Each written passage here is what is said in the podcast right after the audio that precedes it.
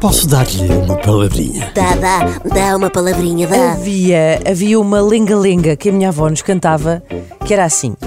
Eu acho que ela nos pegava nas mãozinhas e fazia qualquer coisa, já não tenho, já não tenho, já não tenho memória, mas era estopa, linho, lã, casca de romã e depois continuava numa cantilena. O que será uma estopa?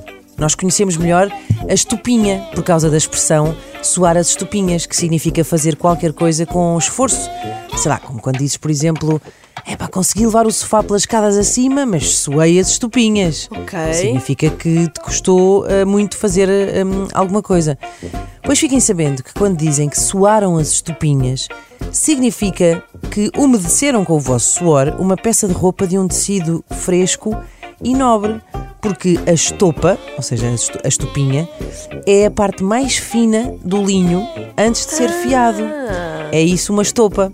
Uh, uma estopinha é uma estopa pequenina, como, como, como podemos imaginar.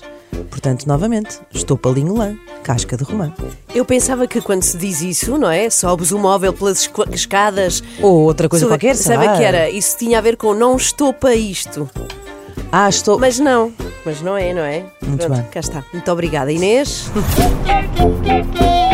Posso dar-lhe uma palavrinha?